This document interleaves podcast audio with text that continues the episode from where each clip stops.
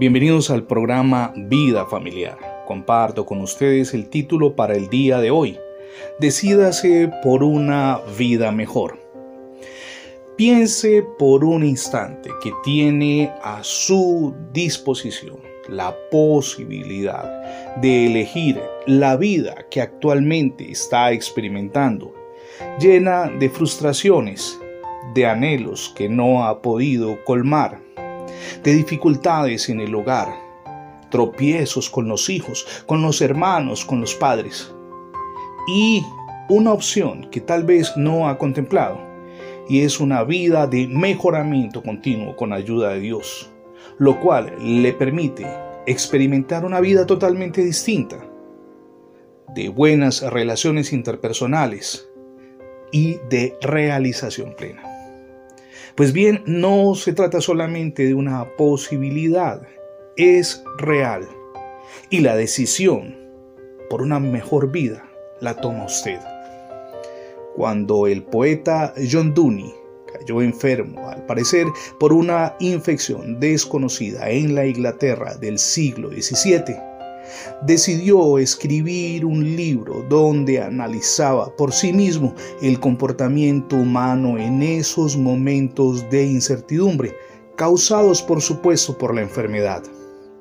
Así redactó 23 meditaciones que más allá de describir su salud, advierten a los lectores que lo importante es cambiar ahora mucho más que esperar una afectación para curarnos de la soberbia, del orgullo, de los temores, de las reacciones airadas. Y plantea John Dooney que aceptando a tiempo nuestra fragilidad, mejoramos porque podemos cambiar. Hasta tanto sigamos con un comportamiento orgulloso nuestra existencia seguirá siendo la misma. Estaremos marchando hacia el mismo fracaso, deseando una vida mejor que Dios concibió desde antes de la eternidad para usted y para mí y que está allí a disposición. Cuenta el libro de los Hechos en el capítulo 16 que Pablo y su compañero en ese momento de ministerio Silas fueron encarcelados en Filipos.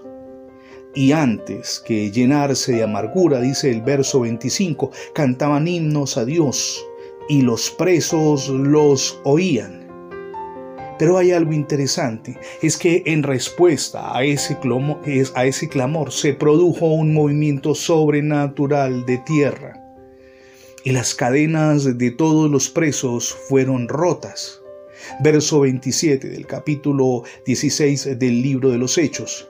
Despertando el carcelero y viendo abiertas las puertas de la cárcel, sacó la espada y se iba a matar, pensando que los presos habían oído.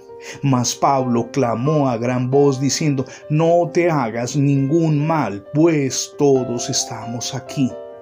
El carcelero entonces, pidiendo luz, se precipitó adentro y temblando se postró a los pies de Pablo y de Silas. Y sacándolos les dijo, Señores, ¿qué debo hacer para ser salvo? Verso 31, ellos le dijeron, cree en el Señor Jesús y serás salvo tú y tu casa.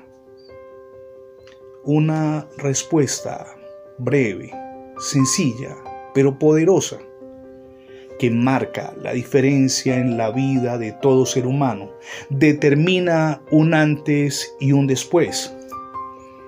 Y el primer círculo de influencia, que es su familia, es donde debe apreciarse la decisión de cambio por una vida mejor que usted ha tomado.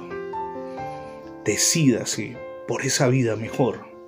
Su cónyuge y sus hijos se lo agradecerán por siempre y además sentará las bases para bendecir a toda una generación.